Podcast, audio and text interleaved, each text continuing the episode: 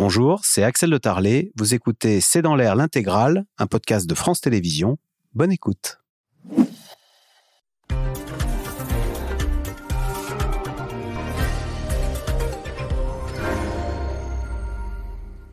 Bonsoir à toutes et à tous. Israël va utiliser toute sa puissance pour détruire le Hamas, annonce de Benjamin, de Benjamin Netanyahou, et les otages ne seront pas un frein à l'opération militaire, prévient l'état-major israélien. C'est dire la détermination de tout un peuple à éradiquer les hommes du Hamas, comparés à des animaux par le ministre de la Défense israélien, et ce, au risque de provoquer un bain de sang à Gaza où vivent plus de 2 millions de Palestiniens, avec à la clé le risque d'une extension du conflit au Moyen-Orient, bien sûr, mais aussi en Occident, en France. Jean-Luc Mélenchon est accusé d'antisémitisme pour avoir refusé de condamner les attaques terroristes du Hamas, tandis qu'à Londres, comme à New York, des manifestants pro-palestiniens sont venus défier les manifestations en soutien d'Israël. C'est le sujet de cette émission de ce C'est dans l'air, intitulée ce soir Israël, la dangereuse escalade et la contagion. Pour répondre à vos questions, nous avons le plaisir d'accueillir Frédéric Ancel. Vous êtes docteur en géopolitique, maître de conférences à Sciences Po Paris et à la Paris School of Business. Citons l'Atlas géopolitique d'Israël, dont la sixième édition vient de paraître aux éditions Autrement.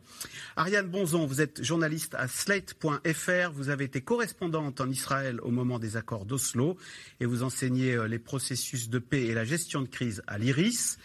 Christophe Barbier, éditorialiste politique, conseiller à la rédaction de Franc-Tireur, en une du numéro à paraître demain, attaque du Hamas en Israël, l'effroi et les affreux, les un massacre, les autres excuses.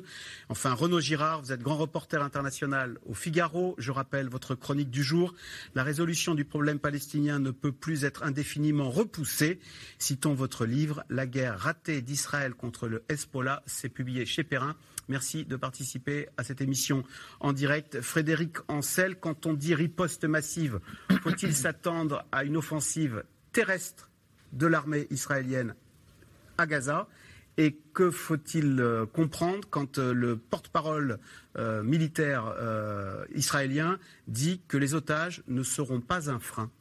C'est une certitude. L'armée israélienne va réinvestir militairement la bande de Gaza. Le gouvernement israélien, il l'a dit par de différentes manières d'ailleurs, il a adopté une scénographie particulière, des mots particuliers. Vous en avez rappelé quelques-uns, je peux en citer encore un, du ministre de la Défense qui a dit que le temps à Gaza allait être aboli. Ça signifie quoi? Ça signifie que cette fois, Israël prendra tout le temps qu'il lui faut en dépit des pressions ou des recommandations internationales, notamment sur le plan, sur le plan diplomatique, pour investir la bande de Gaza. Et lorsque vous évoquez à juste titre les otages, on sait tous que c'est un axiome fondamental, social, euh, d'Israël. on ne laisse pas un otage derrière, on ne laisse même pas une dépouille euh, de soldats ou de civils derrière. Et parfois, on les change, bah, comme Gilad Shalit il y a quelques années, contre 1025 euh, soldats ou combattants du Hamas. Et parfois, des dépouilles sont échangées contre des centaines de combattants vivants. Mais cette fois, le paradigme a changé. Je le répète, la population israélienne que je connais bien, sur laquelle je travaille universitairement depuis maintenant des décennies, est littéralement en rage. Je ne parle même pas du gouvernement nationaliste de, de Netanyahou. Il y a un désir de revanche qui n'a jamais été sans doute vu depuis 1948. Pourquoi? Parce que la nature, pas seulement l'ampleur, mais la nature de l'offensive terroriste du Hamas avec l'assassinat de sang-froid de plusieurs centaines de civils a marqué très profondément les gens. je ne suis pas en train de vous dire, et je conclus, que le gouvernement israélien et que l'armée israélienne vont passer par pertes et profits les otages. Je pense que ça restera une variable fondamentale de leur prise de décision tactique et stratégique mais pas la première. La première variable de prise de décision, c'est la volonté, je ne sais pas si le gouvernement israélien y arrivera ou pas, mais c'est la volonté de euh, détruire le Hamas, en tout cas de l'empêcher de continuer à nuire à la tête de Gaza. Mais euh, Frédéric Ancel, quand vous parlez de cette envie de vengeance, elle saisit même les plus pacifistes, euh, ceux qui savent que la violence ne fait qu'engendrer la violence. Ils sont submergés par les événements du week-end dernier qui font qu'ils ont envie de prendre les armes et d'y aller je vais vous citer quelqu'un que tout le monde connaît très bien euh, ici, Charles Anderlin. Hier, chez certains de vos confrères, il disait en le répétant avec beaucoup de force, euh, pour nous, euh, le Hamas, c'est Daesh. M. Anderlin n'est pas un soutien fervent de M. Netanyahou, je crois que c'est le moins qu'on puisse dire. Et par ailleurs, depuis trois jours, je me permettre de, vous dire que je suis à l'écoute évidemment des Israéliens dont je comprends la langue, et de l'extrême gauche à l'extrême droite, en passant par la paix maintenant, le fameux mouvement Shalom Arshav, en fait, en passant par ces fameux réservistes qui avaient menacé de faire grève, si la réforme constitutionnelle, très contestée d'ailleurs, de Netanyahou et de son gouvernement ultranationaliste passait, tous ces gens-là aujourd'hui, littéralement, c'est pas une posture, se bousculent pour y aller. Et aujourd'hui, le, alors la posture, je ne sais pas si c'est une posture ou, un, désir de revanche extrêmement fort, ou les deux, de la population israélienne, encore une fois, indépendamment de ce que va faire le gouvernement, qui d'ailleurs est considéré comme très incompétent, c'est d'y aller pour la dernière fois. C'est la der des der. C'est pour ça que je vous dis qu'il y aura réinvestissement militaire de la bande de Gaza. Avec cette idée peut-être folle, mais on en parlera, que ce sera la der des der. Euh, Renaud Girard, vous connaissez bien Gaza. Ça veut dire quoi quand l'armée israélienne pénètre dans Gaza où vivent, parqués depuis 16 euh, ans maintenant, 2 euh, millions de Palestiniens qui ont la rage aux, tripes, j'allais dire. Est-ce qu'il faut craindre le pire? Je parlais d'un bain de sang. Est-ce qu'effectivement euh, il faut s'attendre à un bilan très lourd? Oui, euh, alors vous avez dit euh, parquet depuis 16 ans, c'est-à-dire qu'effectivement, ils ont vraiment pratiquement plus le droit de sortir depuis, depuis 16 ans. Ils ne peuvent pas aller visiter leurs cousins qui se trouvent en Cisjordanie, par exemple mais ils sont là depuis plus longtemps, hein, puisqu'ils ont, ce sont tous les, euh, les, descendants des Palestiniens qui ont fui ou qui ont été chassés lors de la guerre d'indépendance de 1948, qui a été gagnée. Est-ce que c'est une cocotte minute en ce moment, Gaza? C'est une cocotte minute absolue. Il faut bien vous, vous voir ça. C'est, euh, si vous voulez, un dixième d'un département français ou un quinzième d'un département français, c'est 365 km, c'est extrêmement dense. 10 km de long. Sur 40 à peu enfin, 40 km de long sur 10 km de large. Voilà, même pas ça. Voilà.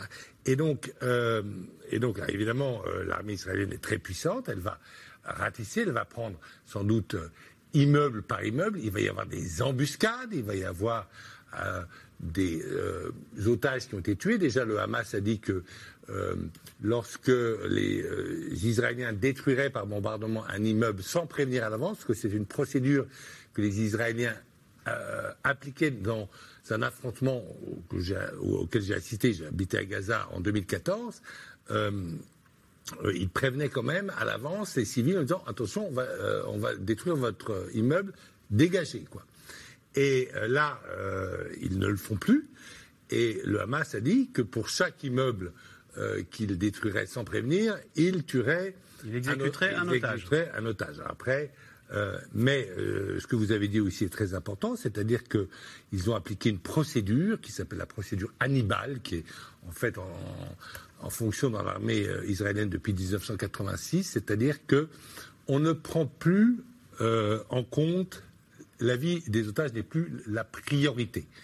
Pour le soldat chalit, par exemple, euh, dont a parlé Frédéric, au début, il y avait eu. Qui avait été pris en otage. En otage en juin, c'était à peu près en juin 2006. Au début, il y avait la procédure Hannibal. C'est qu'on y allait à fond contre Gaza, on avait euh, supprimé l'électricité, on avait bombardé la centrale électrique, etc., etc. Et puis ensuite, ils ont changé d'avis et ils ont négocié. Et ensuite, euh, cinq ans plus tard, il y a eu cet échange dont a parlé mm-hmm. Frédéric. Mais là, effectivement, c'est la destruction du Hamas alors, euh, c'était quelque chose qu'ils avaient promis de faire en 2006, aussi des Israéliens, pour le Hezbollah. Ça n'a pas marché, mais il est vrai que le Liban est beaucoup plus grand euh, euh, que, Gaza. Là, ils vont pouvoir attaquer à la fois du nord, les Israéliens, et, de, et de l'Est, si vous voulez. Et donc, ça va, on va avoir un ratissage qui reste d'être sanglant, mais aussi en termes de soldats israéliens, puisqu'il y aura des embuscades. Vous me direz que ces attentats terroristes ont quand même fait à eux seuls plus de morts dans les rangs israéliens que toute la guerre des six jours. C'est extraordinaire. La D'où la colère dont parlait et, l'envie d'en découdre dont parlait Frédéric Ancel. Ariane Bonzon, quand euh, euh, le, ministre de la Défense israélien, qui a traité donc les, terroristes du Hamas d'animaux, euh, promet un état de siège en disant pas d'électricité, pas d'eau, pas de gaz, est-ce qu'on n'a pas un début de retournement de l'opinion internationale en disant attention, vous êtes en train d'infliger une punition collective à 2 millions d'êtres humains qui ne sont euh, euh, qui ne sont pas les animaux. Alors même si je pense que le ministre de la Défense ciblait le Hamas, euh, et, certains disent même c'est illégal hein, d'infliger ça à, à 2 millions d'humains. c'est contraire aux conventions de, Genève. On n'affame pas une population euh, comme ça. Donc ça, effectivement, c'est illégal. Euh, en revanche, bon, ce, qu'on voit bien quand même, c'est que cette, s'ils ne bombardent, pas, ils ont commencé à bombarder, mais s'ils ne bombardent pas, c'est parce que ça interdirait ou ça compliquerait toute opération terrestre. Donc on voit bien que c'est ou bombarder un maximum ou euh, faire des, opérations de commando. Ça, c'est un premier point. Et évidemment que dans les commandos, ils cherchent d'abord le leadership d'Hamas, mais évidemment, s'ils peuvent avoir des, otages, ça sera quand même quelque chose d'important pour eux. Ça, c'est très clair. Euh, mais d'abord on bombarde et ensuite bah, on, on, je pense bombarde pas trop parce que sinon. Hein, mais, bombarder trop, c'est rendre encore plus compliqué les opérations terrestres. Hein, eh euh, bon. Et alors le, pour l'opinion publique, ce qu'on va, voir, c'est qu'il y a effectivement des puissances qui risquent d'utiliser la rhétorique du euh, bah regardez, par exemple la Russie. On, nous, accuse de bombarder en Ukraine, de ne pas faire attention aux populations civiles et regardez ce que fait Israël. Alors, c'est pas sûr qu'ils le font parce qu'ils ont plutôt des relations correctes avec Israël, les Russes. Mais ça peut entrer dans cette espèce de rhétorique du deux poids deux mesures qu'on entend de plus en plus et qui montre, regardez, vous acceptez d'Israël des choses que vous reprochez aux autres. Christophe Barbier, quand Frédéric Ancel disent euh, les Israéliens partent dans la bande de Gaza avec l'idée que cette fois ce sera la der des der. On se demande si au contraire on n'est pas entré dans un nouveau cycle de violence avec euh, des Gazaouis qui vont perdre leur papa, euh, des enfants de 12 ans et qui seront encore plus radicalisés. Quand on a ce type d'objectif politique, c'est-à-dire éradiquer le Hamas, il faut vraiment être sûr de l'atteindre. Il ne faut pas que dans quelques années, un nouveau Hamas puisse surgir. Donc ça veut dire un déploiement de force terrible et donc prendre le risque de faire beaucoup de victimes collatérales. D'abord de perdre évidemment des, troupes israéliennes, mais de faire beaucoup de victimes collatérales parmi les civils palestiniens. Aujourd'hui, Israël est la victime d'une attaque terroriste sans commune mesure. Elle est donc en état de légitime défense. Selon l'ampleur de sa riposte, à partir de quand la légitime défense sera commenté, qualifié euh, dans des pays voisins comme l'Égypte ou l'Arabie saoudite, dans nos opinions, comme étant bah, une représaille excessive qui font que la légitime défense devient une agression, devient une, vengeance euh, trop, trop puissante. C'est là où il faut être bien calibré. Si on en fait trop peu, bah, le Hamas en sortira, se cachera, il reviendra. Si on en fait trop, on peut embraser la région d'abord et on peut retourner une partie de, l'opinion, et notamment les pays signataires des accords d'Abraham, contre Israël. Donc c'est extrêmement complexe techniquement, mais aussi euh, politiquement.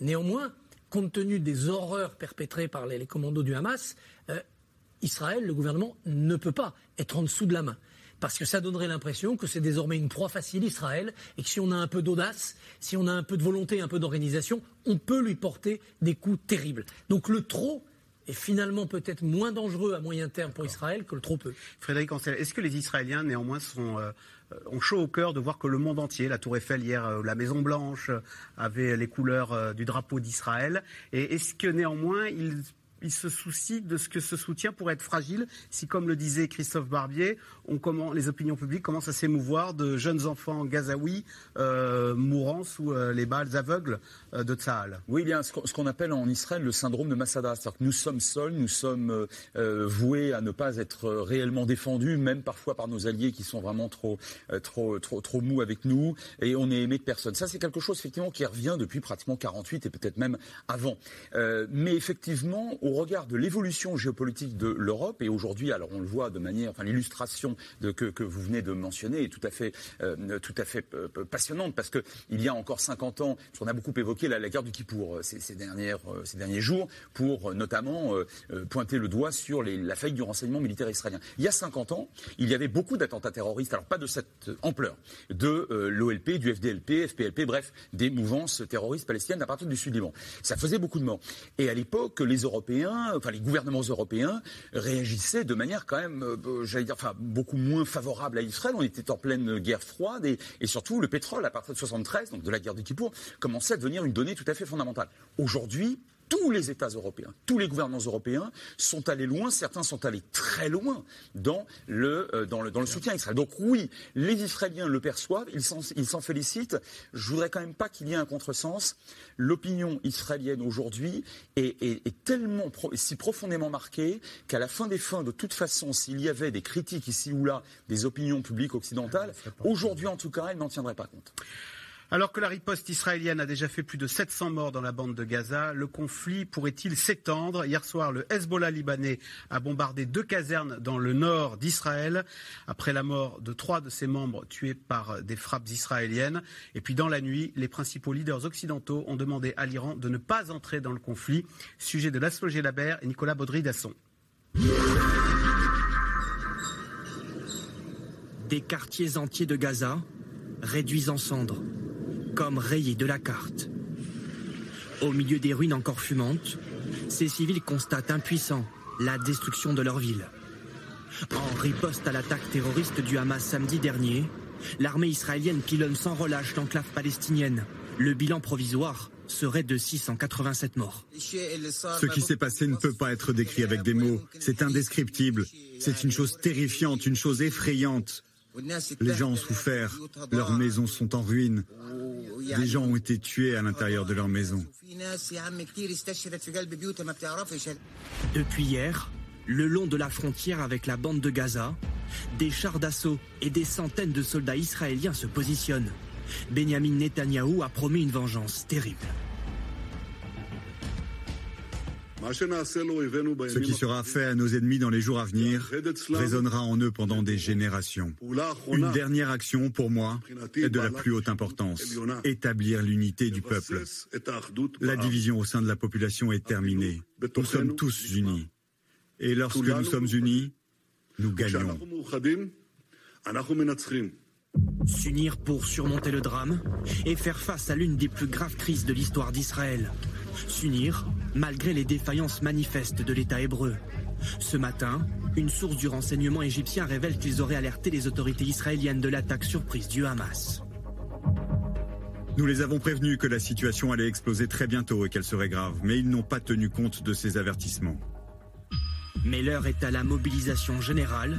Le conflit pourrait s'étendre bien au-delà de la bande de Gaza. La frontière avec le Liban est également sous très haute tension. Tsahal y a déployé des chars Merkava dans un petit village et a bombardé le sud du Liban à la suite d'une intrusion. Trois membres du Hezbollah ont été tués. De son côté, le Hezbollah a indiqué avoir tiré des obus d'artillerie et des missiles guidés sur deux casernes israéliennes. Dimanche dernier à Beyrouth, le groupe islamiste chiite a même organisé une manifestation de soutien à l'opération du Hamas. La douleur des Palestiniens est notre douleur. Leurs enfants sont nos enfants. Et nous sommes avec eux jusqu'à la dernière goutte de sang de chaque combattant. Mille félicitations et mille remerciements pour ce que vous avez fait au nom du monde islamique. En plus du Hezbollah, des pays soutiennent officiellement le Hamas, comme par exemple la Syrie, l'Algérie et surtout la bête noire d'Israël, l'Iran. Les Américains n'ont aucune preuve de leur implication dans l'offensive de ce week-end, mais ils assurent que le groupe palestinien est bien financé, équipé et armé par Téhéran.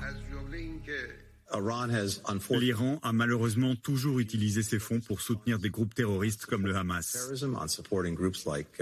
et a continué même sous sanctions. Et ça a toujours été une priorité pour eux.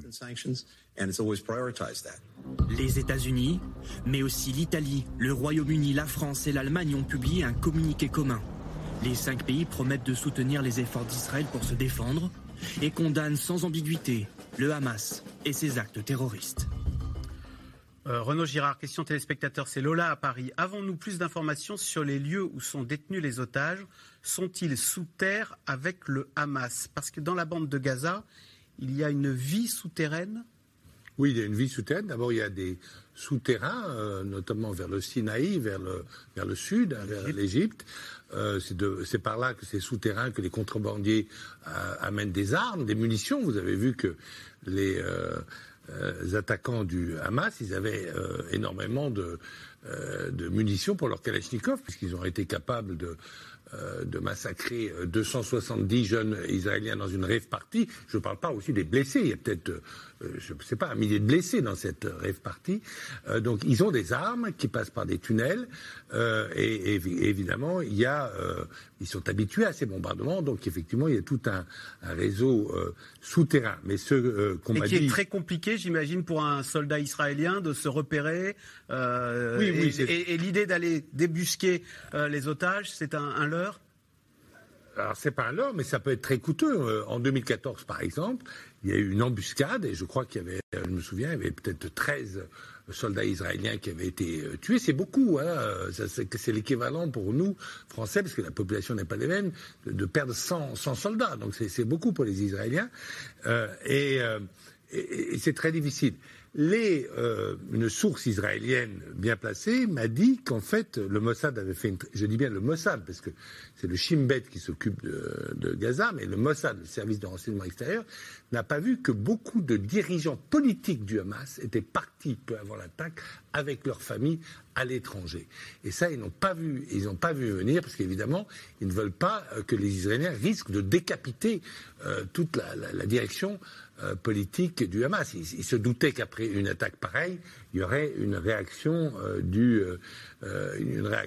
C'est un peu de, la part du Hamas, c'est un peu la politique du pire, et la population est prise dans cet étau. Vous avez vu ce, ce monsieur qui était interviewé, qui n'avait pas l'air d'être un membre du Hamas.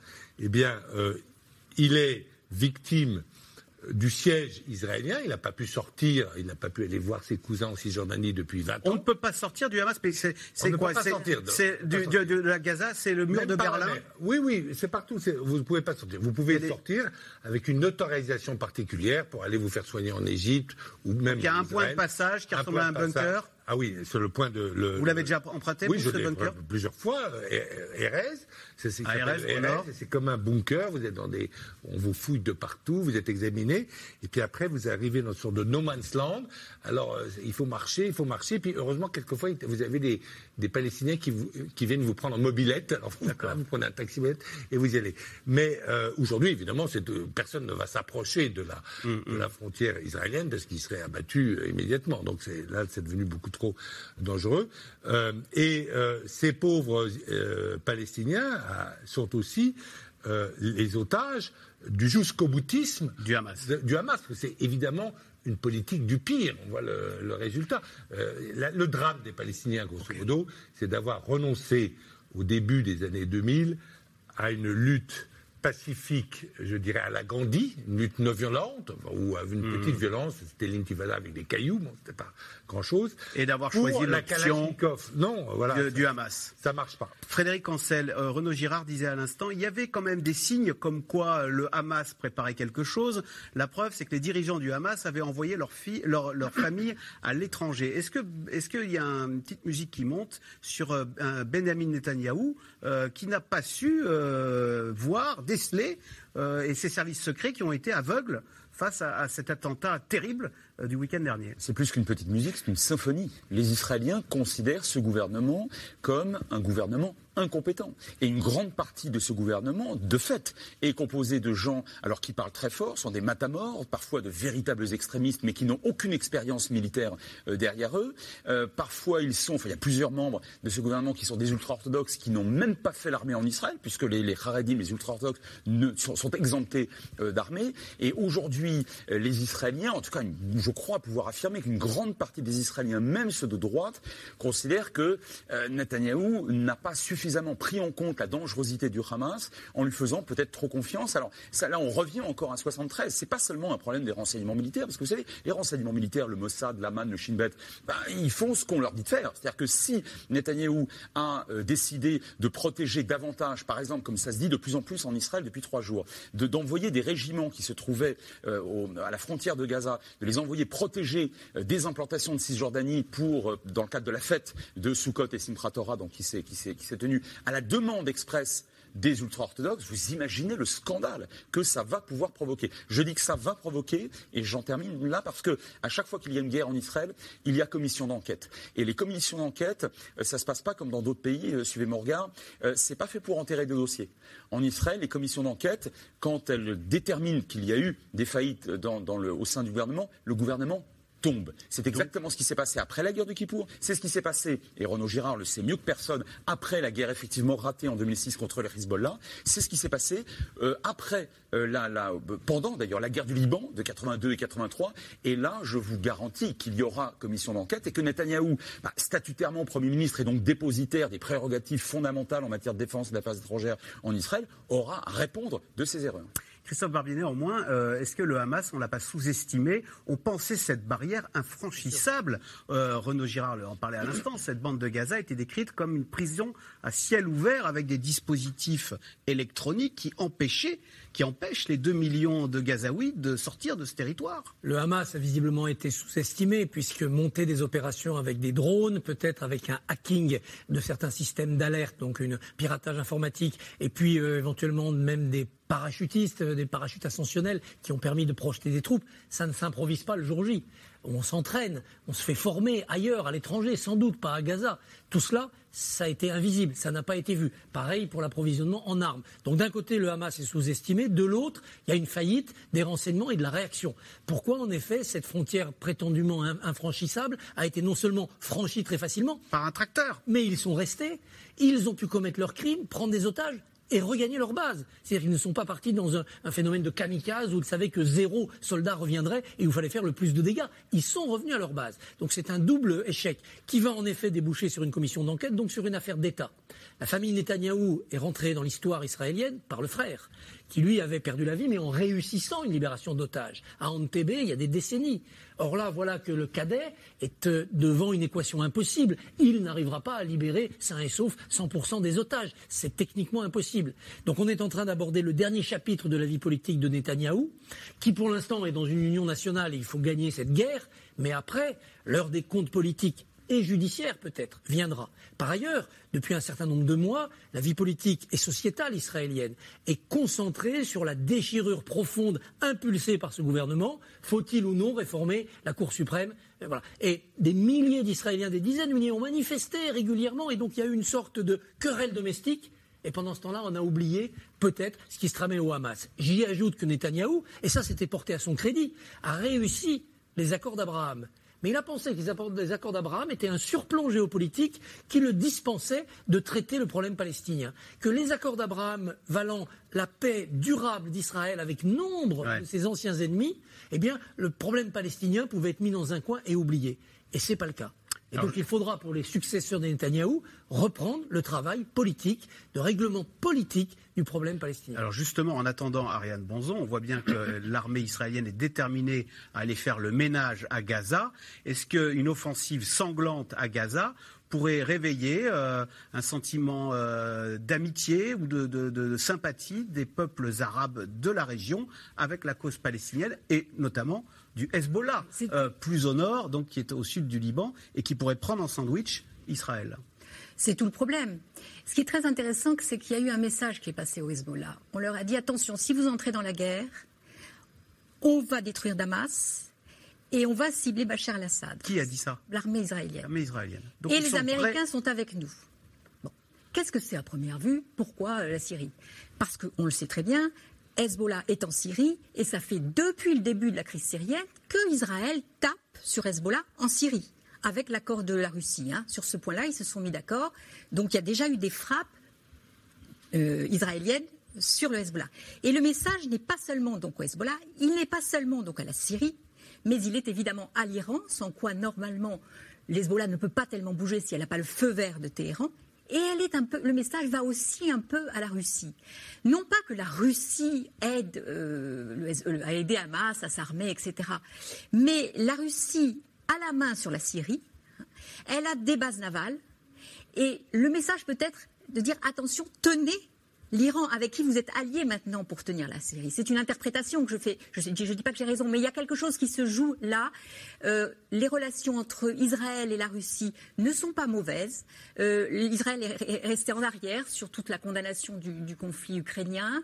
Euh, la Russie donc travaille les, services d'intelligence russes et israéliens travaillent ensemble. Euh, donc il y a quelque chose là qui se joue, même si pour la Russie, ça peut être assez intéressant euh, d'avoir, euh, sur le plan de la propagande et de la rhétorique, d'avoir un pays comme ça qui, bah, frappe Gaza, parce que et ça détourne un peu l'attention de la scène ukrainienne.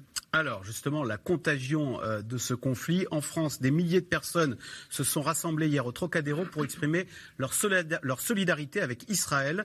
Dans le cortège, beaucoup de personnalités politiques de tous bords, à l'exception notable des représentants de la France insoumise, qui n'étaient pas les bienvenus après des prises de position jugées trop ambiguës. Sujet de Barbara Steck, Anne Maquignon et Diane Cacciarella. Dans le défilé hier, l'émotion et la colère. On voulait apporter notre solidarité donc à Israël. Euh, on se sent un peu impuissant en France, mais on voulait euh, voilà, apporter notre soutien. Parce que j'ai une fille qui est de confession juive et j'ai une fille qui est de confession musulmane. Donc euh, c'est très dur pour moi parce que voilà, donc faire la guerre et voir autant de morts des deux côtés, je trouve ça toujours triste. Plus de 16 000 personnes ont manifesté à Paris. Parmi eux, de nombreux politiques. Un ancien président, des membres du gouvernement, des élus de gauche, de droite, d'extrême droite et un grand absent, Jean-Luc Mélenchon, qui quelques heures après l'attaque en Israël samedi dernier, publiait ce tweet. Toute la violence déchaînée contre Israël et à Gaza ne prouve qu'une chose, la violence ne produit et ne reproduit qu'elle-même. Indignation de toute la classe politique. Elisabeth Borne juge le message complaisant, ambigu. Pour elle, il renvoie dos à dos le Hamas et Israël. Les critiques se multiplient à gauche comme à droite. Ceux qui justifient l'ignominie qui se déroule en Israël doivent être poursuivis pour apologie du terrorisme. Vous me dégoûtez. Il faut clarifier les choses. Moi, je souhaite qu'à gauche, il y ait cette clarification, parce qu'on ne pourra pas durer longtemps avec une alliance qui repose sur des valeurs qui ne sont pas partagées. Quand on est euh, humaniste, euh, quand on est son place sur le plan moral, eh euh, on accepte de dire qu'il n'y a jamais de justification au terrorisme. Euh, pour moi, euh, la France insoumise, en prenant cette position, euh, se déshonore, est, irresponsable parce qu'elle souffre sur les braises aussi de, l'antisémitisme en France. Le CRIF, pris pour cible hier soir par Jean-Luc Mélenchon, quelques heures après la manifestation en obligeant tout le monde à s'aligner sur la position du gouvernement d'extrême droite israélien, en acceptant de manifester avec le RN, en insultant les élus futiles du PS, le CRIF a isolé et empêché la solidarité des Français avec la volonté de paix et la demande de cesser le feu immédiat. Loin de cette polémique hier soir sur la place du Trocadéro, à la nuit tombée, la marche s'est terminée dans le recueillement et face à une tour Eiffel aux couleurs d'Israël. Dans la foule, Certains s'inquiètent à présent de voir le conflit importé en France. J'avais peur de venir ici. J'avais peur de venir parce que j'ai peur de voilà de pas être suffisamment protégée. Une peur qui a poussé Raphaël à rester chez lui hier soir. Comme tous les matins, ce jeune homme de 25 ans se rend à la synagogue pour prier, non sans prendre quelques précautions. On arrive devant la synagogue, on voit s'il n'y a pas une voiture suspecte, un visage, euh, comportement un peu bizarre. Euh. Donc il y a une forme euh, malgré tout d'inquiétude. Typiquement, j'ai ce qu'on appelle le talit, donc c'est un, objet au moment de la prière. je vais cacher la partie qui est en hébreu parce que je n'ai pas envie que ça se remarque. La kippa, oui, il y a un chapeau, donc ce genre de comportement qu'on intériorise pour, pour être discret. Un sentiment d'insécurité exacerbé par le choc et le traumatisme de ces derniers jours ben, On y pense beaucoup. Euh, d'abord parce qu'il faut, dire ce que c'est. C'est un pogrom qui s'est passé. C'est le premier pogrom depuis la Shoah. Beaucoup des possibles conséquences en matière d'antisémitisme en France vont dépendre de la poursuite des événements euh, en Israël. Euh, donc ça va dépendre de la réaction d'Israël, ça dépend de éventuellement la contre-attaque du Hamas. On, est vraiment dans l'expectative de savoir comment ça va évoluer dans les prochains jours. Mais euh, ça montre quand même une chose euh, qui, à mon avis, n'est pas assez appuyée dans le débat public, qui est que l'antisionisme aboutit inévitablement à des conséquences en matière d'antisémitisme en France et ailleurs. Dans ce contexte inflammable, le ministère de l'Intérieur a annoncé des renforts policiers autour des synagogues et des écoles juives. Christophe euh, Barbier, on voyait ce jeune homme dire je cache les inscriptions hébraïques. Le Monde rapporte cet après-midi que dans le 19e arrondissement, des élèves de confession juive qui vont dans une école euh, juive euh, disent bah, le père dit enlève ta kippa et ils ont reçu un message de la direction leur disant attention de ne pas traîner. Quand on est français de confession juive, on se sent dans ces moments-là pas en sécurité?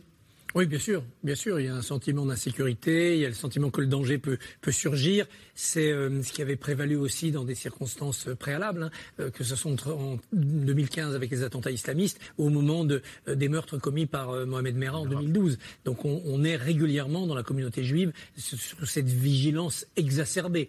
Mais on n'est jamais dans la communauté juive dans la tranquillité absolue, de toute façon, depuis des décennies. Donc ils vivent avec cette inquiétude-là. Alain Finkielkraut euh, déclarait il y, a, tout à l'heure un, un, journal euh, il y a un risque d'importation de l'esprit de la pratique du pogrom en France. Je n'irai pas jusque-là. Je pense que ce que l'on a vu là, c'est en effet un déchaînement de violence terroriste qui ressemble complètement à ce qu'étaient les, pogroms il y, a, plusieurs décennies.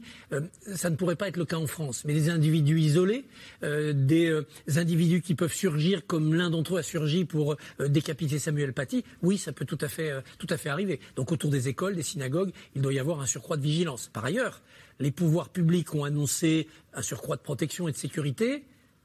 On aimerait le voir plus. Alors c'est peut-être des choses qui doivent se faire dans la discrétion, mais entre les mots de Gérald Darmanin et le ressenti par la communauté juive de la protection réelle euh, sur place dans les sites concernés, il y a un écart pour l'instant. Frédéric Ancel, euh, le mot de pogrom, il a été lâché par euh, le jeune homme. Ça veut dire quoi? Ça veut dire qu'on est ciblé parce que juif? Est-ce que d'ailleurs c'est un sentiment que peuvent avoir les Français de confession juive en France? Alors, en tout cas, ce qui s'est produit euh, là de la part du, du Hamas, c'est perçu comme tel, à la fois par euh, les Juifs de France et dans une grande partie, je crois, des, des autres diasporas. C'est pas parce qu'israélien, c'est parce que eh ben, juif. Eh, eh, ben oui, mais, oui, parce Qu'est-ce qui vous fait dire ça Pourquoi? Parce que le Hamas n'a jamais ciblé des quartiers ou des villages arabes israéliens. Ah ben parce qu'on rappelle qu'il y a 20% des Israéliens ah qui sont arabes. Et donc le Hamas n'a toujours frappé que cela. Par ailleurs, dans la charte du Hamas qui vaut constitution en quelque sorte, hein, il a été fondé à Gaza en 87. Ben, les Juifs sont des chiens et des porcs. Hein, je n'invente rien vous la lisez, vous la trouvez en deux clics, elle est, sur le net. Par ailleurs, le judaïsme est qualifié de religion frelatée, qu'il faut, qu'il faut exterminer. Euh, il y a un moment où, si vous voulez, objectivement, des, éléments concordants vont vers effectivement euh, un pogrom. Là, je, je, rejoins tout à fait Christophe Barbier. Euh, ici, il y a un sentiment de peur, d'ailleurs, qui s'est alimenté effectivement par, par une, une recrudescence de l'antisémitisme extrêmement violent et en fait meurtrier depuis un peu plus de dix ans.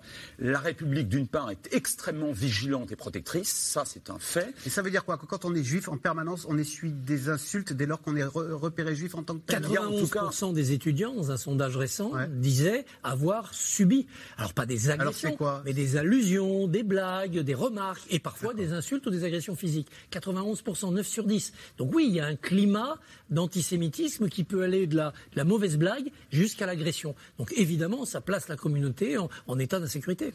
Euh, Ariane Bonzon, quand on dit risque d'importation, euh, ça veut dire qu'on recrée ici le conflit israélo-palestinien en quelque sorte. Est-ce que ça veut dire que les Français, on parlait de, confession juive, et les Français d'origine maghrébine se sentent en sympathie avec la cause palestinienne ou est-ce que quand même il y a un moment où c'est un peu artificiel parce que la Palestine c'est pas notre histoire et c'est loin d'ici? Ben, Pour connaître quelqu'un, je suis beaucoup, qui est euh, Recep Tayyip Erdogan, il a joué sur cette carte-là à fond. Ce qui a fait la renommée de, de Erdogan, en particulier dans les milieux franco-maghrébins, euh, dans les banlieues, c'est que Erdogan, lui, osait dire à Israël des choses que ni le roi du Maroc, ni le président algérien, ni le président tunisien osaient. C'est-à-dire critiquer Israël, soutenir les Palestiniens, y compris Hamas. On parlait des leaders euh, de Hamas qui étaient partis à l'étranger. Et ça, ça, fait depuis ça plaît dans, dans certains quartiers français d'entendre ça ça a été euh, quelque chose qui a, permis, si vous voulez, il y avait une admiration pour Erdogan, à la fois parce que c'était un pays musulman démocratique et euh, qui réussissait économiquement, et parce qu'aussi il disait des choses que nos, gouvernants français ne disaient pas non plus quoi. Et ça, ça a très bien marché dans les. Dans les on a vu, le, porte-parole du monde musulman, le sultan, hein, voilà. comme il se revendique. Je l'ai vu à partir de 2010 où il y a eu cette. Enfin, vous vous rappelez de, de One Minute à Davos, c'est-à-dire qu'il a fait un scandale avec Pérez, Simone Pérez en face de lui, en disant vous bombardez Gaza, vous tuez les enfants, les femmes, et il, a quitté la scène. Et à partir de ce moment-là, moi, je, traînais un peu dans les cafés euh, Internet à Paris, mais il y avait des, tas de groupes de jeunes qui regardaient en boucle cette vidéo. Ah et ça a fait vraiment, ça a été le début de son aura. Donc c'est là où c'est intéressant. On va voir ce que fait la Turquie. Mais alors, juste pour finir, on parlait du leadership de, de Hamas. Depuis 2014, le quartier général de Hamas était situé à Istanbul. Ah oui. Aniyeh, qu'on connaît, enfin, dont vous avez tous entendu parler, le grand chef de Hamas, a un passeport turc. Et en même temps, Erdogan, il est allié, euh, il joue toujours sur les deux tableaux parce qu'il n'a pas spécialement de mauvaises relations avec euh, Israël, non? Bon, il y a des très bonnes relations commerciales, toujours. Euh, mais Israël, les relations avec Israël, c'était l'armée hein, qui avait des bonnes relations. les Turcs ne sont pas particulièrement pro-israéliens. Cela dit, Erdogan, il y a eu des, il, y a eu, bon, il y a quand même eu des rappels d'ambassadeurs. Toujours, la crispation s'est toujours faite autour de l'affaire palestinienne. Et là, ça va un petit peu mieux. Euh, Benanyou et Erdogan se sont rencontrés à New York en septembre et les deux personnages ont quelques points de ressemblance. Euh, Renaud Girard, le Hamas appelle le monde musulman à manifester vendredi. On a déjà vu des manifestations euh, aux États-Unis, à New York, des manifestations pro palestiniennes. Hein. Euh, la police a dû les séparer des manifestations pro-israéliennes, des manifestations pro-palestiniennes également à Londres. Est-ce que vous pensez que cet appel du Hamas peut trouver un écho, euh, aussi bien d'ailleurs dans le monde anglo-saxon qu'en France? Oui, euh, la cause palestinienne a toujours été très forte, non seulement dans les pays arabes, mais même au-delà dans les pays musulmans. Euh, L'Iran, évidemment, comme chacun sait, n'est pas un pays arabe, c'est un pays euh, euh, perse. Et même l'idée, en fait, de l'imam Khomeini, celui, le père de la révolution islamique en Iran, à la fin des années 70, son idée pour unir tous les musulmans, l'oumma des musulmans, c'est-à-dire, lui, il est évidemment chiite, mais avoir les sunnites aussi, la, la, grande majorité des musulmans qui sont unis avec eux, pour les unir et pour prendre la bannière, pour dire c'est moi qui vais commander tous les musulmans du monde, il a pris la cause palestinienne. C'est-à-dire que l'Iran perse avait les meilleures relations avec Israël euh, pendant le Shah d'Iran, et ensuite, lui, il a euh, jusqu'à euh, menacer. Donc, musulmans de tous les pays, sortez votre drapeau palestinien, c'est un peu ça Voilà, exactement. Musulmans de tous les pays, unissez-vous contre, contre les Juifs et contre l'État d'Israël. Euh, alors que ce conflit ait été importé en France, alors qu'évidemment la France n'a strictement rien à voir historiquement. Hein, c'était euh, la, Palestine était administrée d'abord par les Turcs pendant quatre siècles, ensuite pendant les Anglais, euh, par les Anglais jusqu'en 1900. non coupable. Ah non, les Français non coupables, mais, mais ça prouve ça prouve la mauvaise intégration, si vous voulez, d'une euh, d'une immigration euh, venue euh, du Maghreb, par exemple, qui aussi est très loin d'Israël, si vous voulez, pour avoir... qui peut entrer en sympathie avec cette cause. Pour en vouloir ou pour, insulter des juifs français qui, voilà, qui vivent en France depuis très longtemps et qui, voilà, et qui, et qui sont français. D'ailleurs, il faut voir que les juifs, eux, sont très intégrés dans la société française et que des ministres juifs euh, aux États-Unis, on a rien là, ne sont pas forcément pro-Israël. Par exemple, je pense à Kissinger aux États-Unis, qui est secrétaire d'État. Il est assez dur avec Israël. Il a fait la paix, il leur a forcé, parce qu'ils avaient gagné, en fait, à la fin de la guerre de Kippour. Il a dit, maintenant, vous faites la paix avec les Égyptiens. Il n'a pas, vous voyez, il n'a pas une politique de juifs, il a une politique d'Américains. C'est l'intérêt des Américains. Et même, on a eu des, ministres français euh, juifs, je pense à Laurent Fabius, il n'a jamais été particulièrement, si vous voulez, il était équilibré, il a, il mais là, de voir effectivement des euh, Français d'origine musulmane prendre fait et cause euh, pour, contre des Juifs euh, français, c'est très grave, c'est affreux. Oui, C'est même totalement anti-républicain et de la part d'un certain nombre de chefs d'État musulmans, vous avez cité tout à l'heure euh, le président turc, c'est fondamentalement, euh, fondamentalement irresponsable, c'est même de l'ingérence dans les, affaires euh, souveraines d'un État souverain, en l'occurrence la France. Tout le monde ne le fait pas. Le roi du Maroc, je crois que vous l'avez cité tout à l'heure, a toujours été modéré, responsable, très pragmatique sur ces questions-là. Anti-républicain, Christophe Barbier, un mot sur Jean-Luc Mélenchon qui a été traité d'ennemi de la République ce matin par le, président du CRIF. on a senti à un embarras cet après-midi à l'Assemblée nationale parce qu'il y avait une minute de silence à la demande de Yael Braun-Pivet, la présidente de l'Assemblée nationale. Alors les députés LFI, euh, se sont levés mais n'ont pas applaudi et on sentait une gêne. Euh, euh, cette, affaire s'est invitée au sein même de l'Assemblée nationale avec pas mal d'embarras. Oui, bien sûr, parce que la France insoumise se rend compte qu'elle a commis une double faute.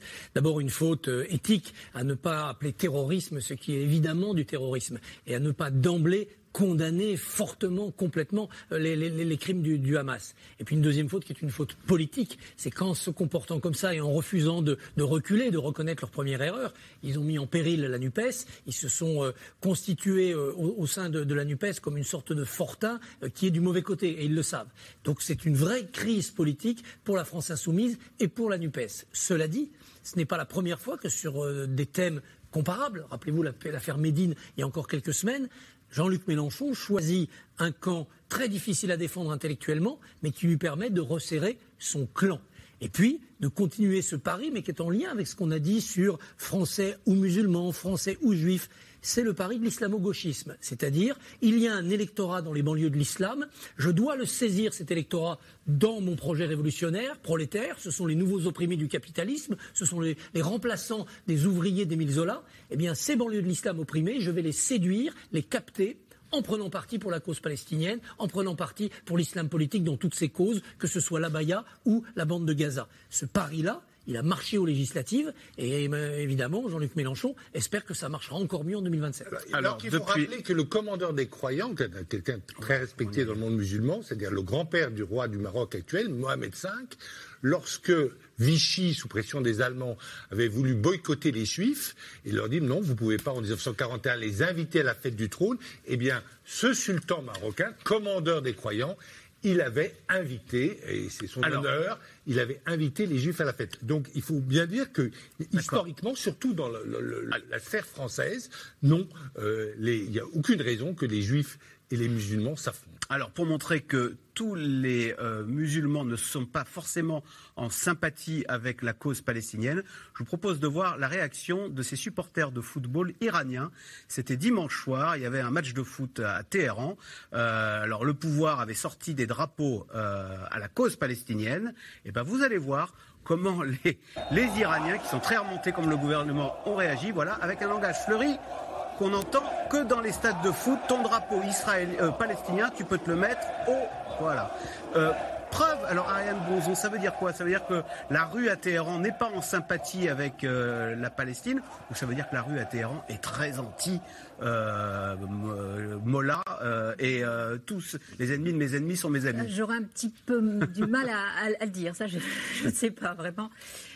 non. alors il y a quand même, enfin, je comprends bien qu'on fasse quelque chose sur Mélenchon, mais je regardais ce qui se passe en Grèce.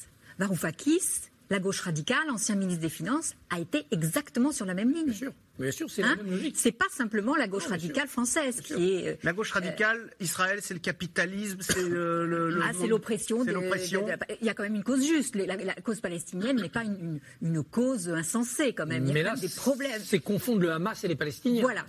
Dans ce cas-là, tout à fait. Quand, quand Mélenchon dit ce sont des forces armées palestiniennes menées par le Hamas, il donne l'impression qu'il y a une armée régulière qui vient simplement commettre une action de guerre, alors qu'on voit des massacres de jeunes dans une rêve partie. Absolument. Je lisais une interview de Gérard Haro, l'ancien ambassadeur, qu'on ne peut pas accuser d'islamo-gauchisme.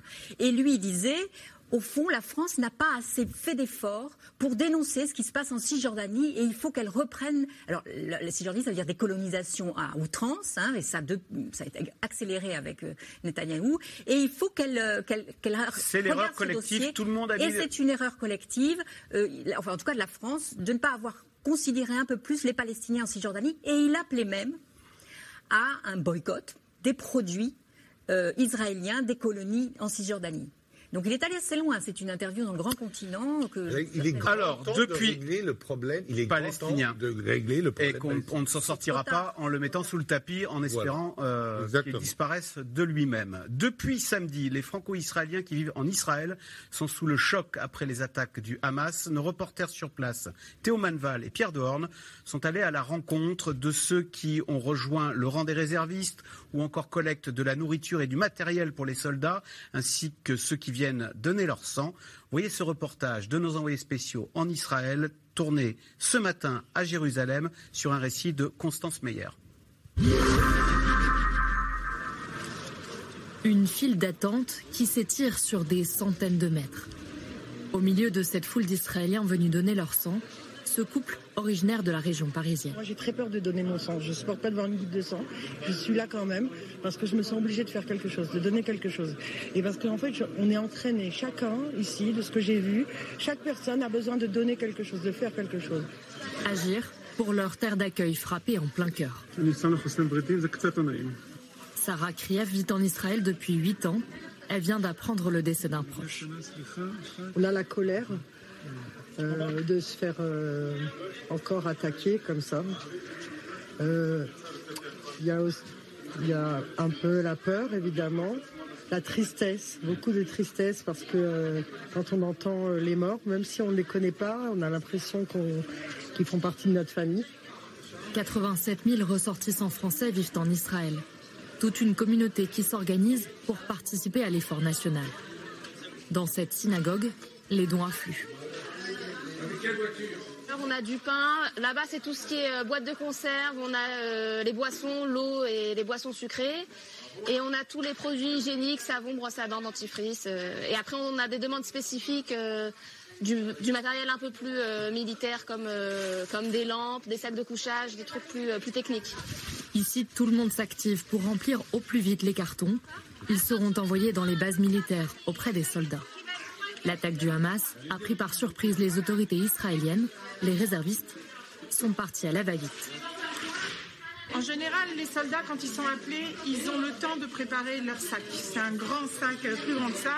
Ils y mettent toutes leurs affaires. Ils qu'ils partent au moins pour 7 jours. Et là, vu la situation, il y en a qui sont partis en habit de fête. C'était Shabbat en plus. Ils n'ont rien. Ça s'est organisé très vite. En fait, c'était pour. Euh, j'ai envoyé un message pour mon frère qui avait, qui m'a demandé, qui m'a dit qu'il ne recevait pas à manger euh, parce qu'il était à une base un peu plus éloignée. Donc j'ai envoyé un message, j'ai demandé de la nourriture pour mon propre frère et les gens ont commencé à arriver par milliers. Euh, on avait commencé à faire ça chez mes parents qui sont l'appartement euh, un peu plus haut. On a dû passer à la synagogue parce que ça a pris une grosse ampleur. Se mobiliser pour Israël jusqu'à revêtir l'uniforme. À 53 ans, Ilan, franco-israélien, a été appelé pour grossir les rangs de l'armée. Cet économiste s'entraîne depuis samedi dans une base à Jérusalem en attendant d'être envoyé sur le front. Si une mère, elle voit un enfant en plein milieu d'un carrefour avec plein de voitures, euh, elle va aller le chercher même si c'est dangereux pour elle. Pas parce qu'elle veut mourir, parce que son enfant c'est quelque chose de plus grand qu'elle. Même chose quand on sent qu'on fait partie d'un peuple, qu'on fait partie d'une grande famille, notre peuple nous appelle, on ils ont besoin de nous, alors on y va. Et je pense que quand on vient de France, on peut comprendre ça. Euh, moi j'ai grandi avec euh, l'appel du 18 juin qu'on distribue dans les écoles. Dans les rangs des réservistes, des pros et des anti-Netanyahou. L'image même d'union nationale désirée par le Premier ministre après des mois de contestation. Aujourd'hui, il y a la guerre. On n'a pas de droite, on n'a pas de gauche, on n'a pas de religieux, pas de religieux. On fait tous partie d'une même famille. Même dans une famille, on peut se disputer. Mais le tronc commun d'être responsable du côté collectif et moral, il est plus fort que tout. Ça veut dire que ce n'est pas le moment encore de poser les questions justement du renseignement ou de la division Ces questions-là, elles sont cruciales. On va devoir euh, enquêter. Il y a eu une énorme erreur qui a été faite. Il n'y a pas de doute là-dessus. Mais ce n'est pas le moment. Quand on est en train de se battre, d'abord on finit le combat. Quand on aura fini le combat, il faut réfléchir, il faut regarder qu'est-ce qui s'est passé, mais c'est vraiment pas le moment de se poser ces questions-là. Ilan est prêt à combattre des mois s'il le faut. Déjà mobilisé cinq fois, il sait que la guerre peut s'inscrire dans le temps. Euh, nouveau bilan euh, ce soir euh, du Quai d'Orsay. On apprend qu'il y a eu huit morts français donc lors de cette, acte terroriste de ce week-end et 20 disparus. C'est dire, Renaud Girard, le poids de la communauté. Il y a beaucoup de Français. On entend beaucoup parler français quand on vit en Israël. Oui, et même quand j'ai suivi la guerre de 2006 contre l'Hezbollah, donc j'étais au nord, dans un village de Galilée qui s'appelle Rospina, qui était pas loin de la frontière libanaise. Eh bien, il y avait même un drapeau israélien, mais il y avait même un drapeau français. J'étais très content. Euh, je me levais le matin face à un drapeau français parce que les Rothschild ont beaucoup aidé cette implantation euh, à la fin du 19e siècle. Et euh, c'était des régions qu'il fallait défricher, si vous voulez. et c'est pour ça qu'il y avait un drapeau français. Il y a beaucoup de francophones en, Israël. en Israël. Alors, vous avez d'abord tous les juifs qui sont venus d'Afrique du Nord, euh, après les guerres de 48 et de 67. Euh, il y a beaucoup de juifs qui, ont quitté le Maroc, la Tunisie, euh, l'Algérie aussi évidemment, et qui sont venus. Certains sont venus en France, d'autres sont venus en, Israël. Et puis vous avez aussi des, des, juifs. personnellement, en tant que Français, je regrette qu'ils sont partis pour faire leur alia en Israël, donc des juifs français. Euh, et enfin, c'est leur liberté. Ils vont refaire leur vie ou ils vont refaire leur vie. Voilà, ou certains, il faut le dire, certains se sentaient peut-être pas en sécurité dans certaines banlieues françaises, et ah. l'ont dit. C'est insupportable à, dire, mais c'est la réalité. Ne se sentant pas en sécurité en tant que Français, en tant que Juif, ils ne se sentaient pas. on va, on va. Il y a eu, si vous voulez, euh, je ne pensais pas quand j'étais jeune voir ça de mon vivant.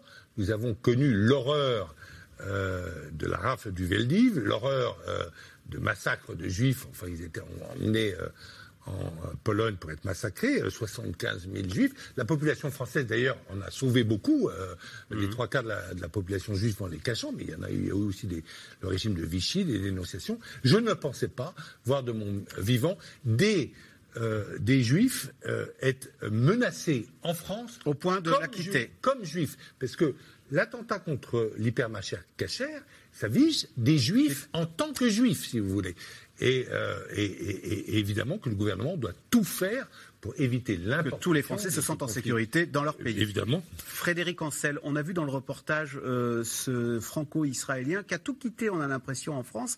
Euh, pour, c'est l'appel du combat. Les réservistes, ça, euh, c'est, pas banal. Comme on a une vie en France, on a un métier, et ben voilà, on, on prend les armes, on prend l'avion tout seul, et on va aller combattre pour à l'appel du peuple israélien, du gouvernement israélien. Plusieurs dizaines d'avions sont partis de différentes diasporas, notamment d'Europe, de France euh, aussi, des États-Unis, euh, en emmenant euh, plusieurs milliers de réservistes, donc des gens 300 000 réservistes, ils viennent de pas tous de l'étranger quand même. Non, non, pour l'essentiel, ils sont israéliens, ils vivent en Israël. Israël. Mais vous en avez euh, plusieurs dizaines de milliers qui vivent, euh, alors essentiellement euh, aux États-Unis et dans une moindre mesure en, Europe. Et pardon d'insister, mais ce qui s'est produit a créé un choc tel que pour la première fois, vraisemblablement depuis 73, depuis la guerre du Kippour, on a cette mobilisation à la fois en Israël, bien évidemment, mais aussi dans une partie de la diaspora. Et quelle que soit d'ailleurs la, la, la, nature ou le, ou le statut ou les convictions politiques de, ces gens. C'est ça qui me paraît aujourd'hui très intéressant et relativement nouveau, en tout cas depuis 73. Est-ce que quand euh, c'est un joyeux melting pot, du coup, Israël, parce qu'on a ces juifs qui peuvent venir d'Algérie, de France, des États-Unis, de Russie, d'Éthiopie, de Russie, d'Éthiopie, ou est-ce que la cohabitation, là aussi, euh, est peut-être compliquée, parce qu'il y a des cultures différentes, alors c'est surtout euh, sur le plan sentiments. Euh. Alors c'est surtout sur le plan social que, que ça s'est joué, qu'il y a eu des tensions dès 1959, avec des émeutes en 69 aussi, notamment de gens qui provenaient effectivement des, des, pays arabes. Alors les juifs marocains, les juifs yéménites surtout, était, euh, socialement beaucoup plus difficile à, intégrer. En tout cas, ils se sont intégrés plus, plus difficilement. Euh, L'alia très importante des juifs d'ex-URSS, hein, de 88 à 91, 90, c'est plus d'un million cent mille personnes. Hein. Alors eux se sont intégrés plus facilement. Il y avait une valorisation du, du savoir, notamment technique, technologique. Beaucoup parmi eux étaient médecins, ingénieurs, etc. Bon. Donc la deuxième génération s'est mieux intégrée. Et puis vous avez le creuset national. Et le creuset national, c'est, je le rappelle, hein, une forme de syndrome de Massada, l'armée, que tout le monde est obligé de, de, faire, euh, l'hébreu, et puis ne l'oublions pas, un sentiment extrêmement fort d'être revenu, pas venu, mais revenu, sans être nécessairement un bibliste ou un talmudiste émérite. Et donc là, ça va être l'union sacrée. On se retrouve sous l'uniforme. Moi, je viens de France. I come from France. And you, where do you come from? C'est l'union sacrée en temps de guerre. Attention, union sacrée, sauf les religieux. Sauf les ultra qui ne font pas. Ça, c'est quand même le paradoxe alors tout le monde n'est pas obligé de faire son Ils ne font pas leur service militaire. Les ultra-orthodoxes ne la font pas. Ça relève d'une loi qui remonte à 48. Hein. C'est Ben Gurion qui avait voulu ça à l'époque. Alors que des Israéliens non juifs, je pense notamment aux Druzes et aux Bédouins, qui sont d'ailleurs souvent des soldats d'élite, ils sont tenus, mais ils ont demandé euh, à la faire dès la création de l'État d'Israël. Allez, tout de suite, on revient à vos questions. Merci d'avoir écouté C'est dans l'air. Comme vous le savez, vous pouvez désormais écouter l'intégrale, mais aussi l'invité ou vos questions à nos experts. Tous ces podcasts sont disponibles gratuitement sur toutes les plateformes de streaming audio. Et pour le replay vidéo, c'est sur France.tv, bien évidemment. À bientôt.